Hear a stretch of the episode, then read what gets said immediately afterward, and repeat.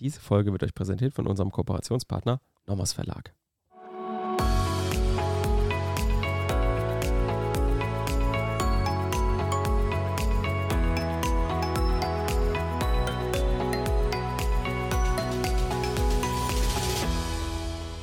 Willkommen zu einer neuen Folge Kurz erklärt. Wir sind Basti und Theresa. Jeden Montag erklären wir euch materielles Zivilrecht von A bis B, beginnend mit BGB-AT bis hin zum Bereicherungsrecht. Es kommt uns hier darauf an, nicht nur Jurastudierende, sondern auch Referendare und Referendarinnen mitzunehmen. Ja, und wir starten wieder mit der Ankündigung, genau wie in der letzten Folge. Wir sind, befinden uns inzwischen ja mitten im Dezember und ab dem 1.1 werden sich die Zivilrechtsfolgen verlängern und Juhu. zwar wahrscheinlich auf die doppelte Zeit. Einfach, einfach, deswegen, weil wir gemerkt haben, dass wir in 15 Minuten, ähm, dass es uns sehr schwer fällt, äh, praktisch alles, was dieses Thema irgendwie relevant macht oder alle relevanten Punkte, dass wir die in diese 15 Minuten packen. Und oft kommen wir aber so ein bisschen ins Quatschen und deswegen werden wir die wahrscheinlich auf 30 Minuten ausdehnen. Soll nicht heißen, dass wir da jetzt nur rumlabern, sondern die nächsten Folgen werden auch einfach, also die ab 1.1., werden auch einfach ähm, didaktisch so, dass man Sachen im Zusammenhang erklären muss. Und deswegen können wir die nicht mehr gut splitten, ohne dass wir dann selbst Probleme hätten. Ah, dann haben wir euch das nicht erklären können. Das kann man aber nur verstehen, wenn man ähm, ja dieses Thema schon behandelt hat. Und deswegen werden wir eben die Folgen verlängern, damit wir Sachen am Stück gut und besser erklären können. Jetzt machen wir noch Nichtigkeitsgründe und dann wird es wahrscheinlich in die Anfechtung gehen dann demnächst. Und in der Anfechtung braucht man einfach länger als 15 Minuten, um ein Thema zu erklären. Gerade Irrtümer immer kompliziert, muss man immer gut und ordentlich erklären. Und ähm, deswegen wollen wir auch unseren Standards ähm, gerecht werden. Und ja, deswegen würde ich sagen, fangen wir mal an mit dieser Folge. In der letzten Folge haben wir uns schon den 138 angeguckt, BGB. Der, das war der Wucher. Und das war praktisch Lex Speziales zu dem, was wir heute machen. Heute machen wir nämlich die Sittenwidrigkeit.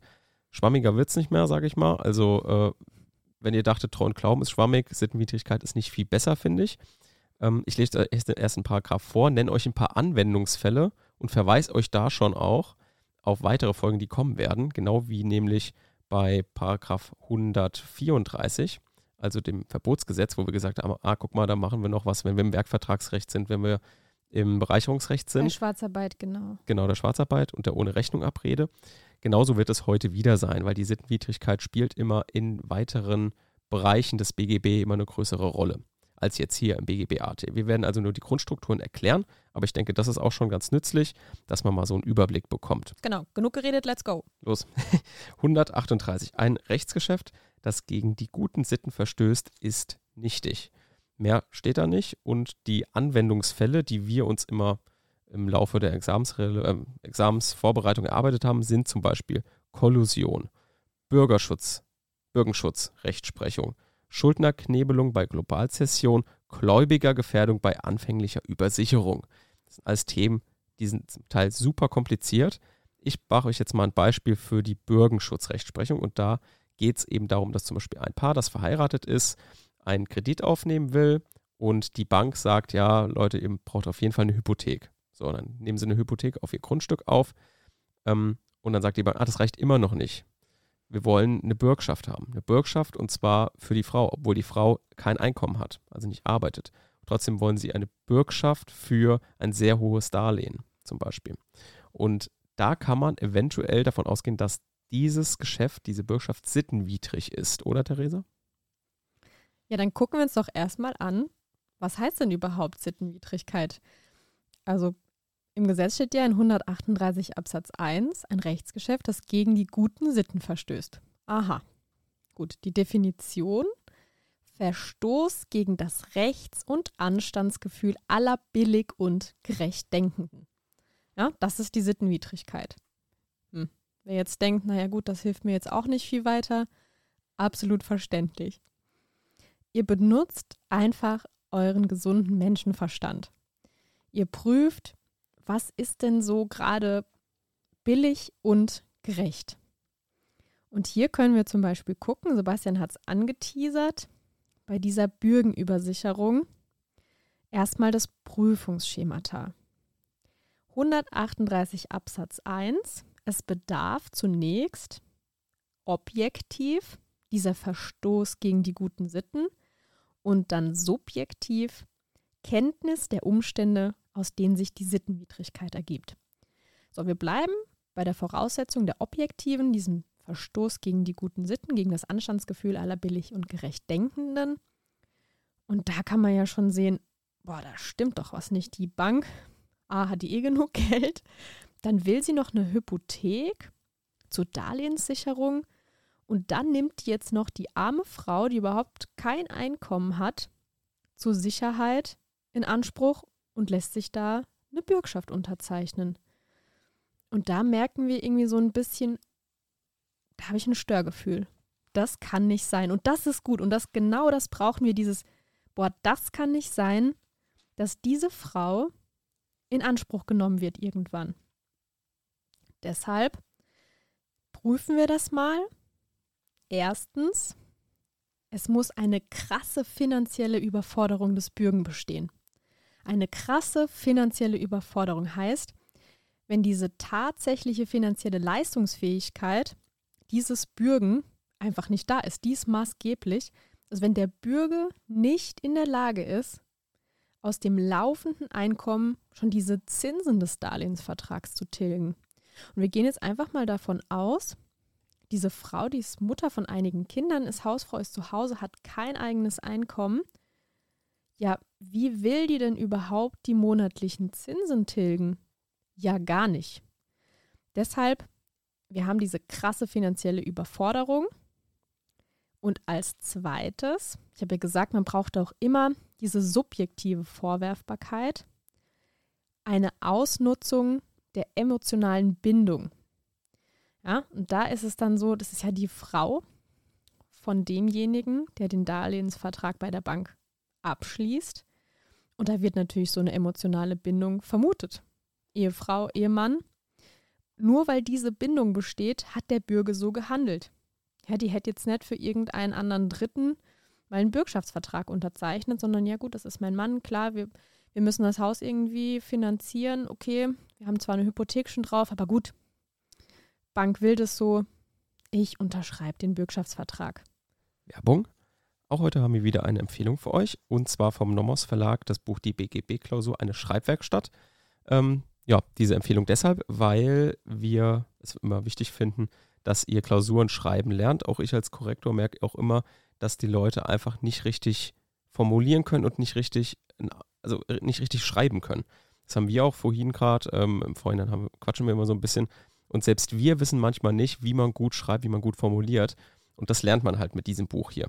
Und wo man sich dann halt am Anfang gerade in den ersten Semestern schwer tut, hilft einem dieses Buch sehr, ähm, weil es einmal in Bezug natürlich auf die BGB-Klausur das Schreiben lehrt, aber eben auch generelle Tipps gibt fürs Klausurenschreiben und das anhand von Fällen. Also ihr könnt erst Sachverhalt lesen, dann selbst eine Lösungsskizze machen, Reinschrift und dann überprüfen, aha, bin ich, habe ich den Fall richtig gelöst und habe ich gut formuliert.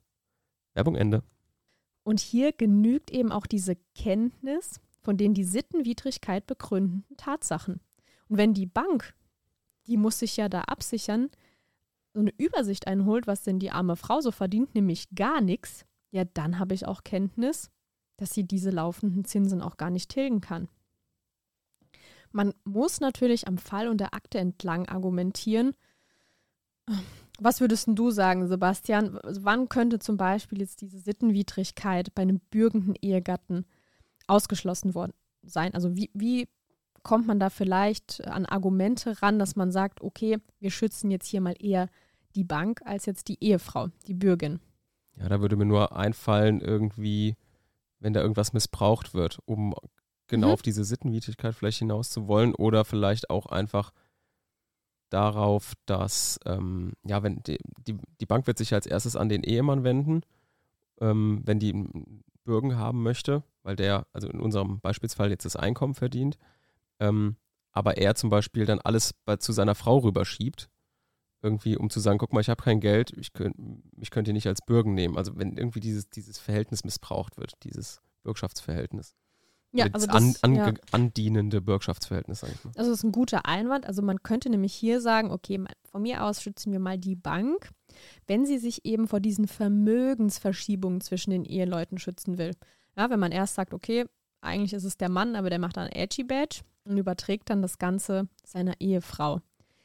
Da kann man dann natürlich sagen, gut, das wäre vielleicht ein Grund, mal hier nicht zu sagen, dass es gegen das Anstandsgefühl aller billig und gerecht Denkenden verstößt.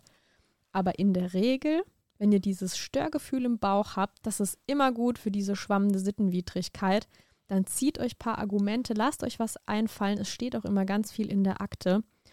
Was denn jetzt hier, Oder im warum? Klausursachverhalt.